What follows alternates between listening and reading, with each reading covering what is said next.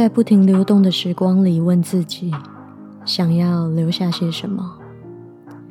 又是哪些过往的生命经验，塑造了今天自己的模样？什么样的我会做出什么样的选择？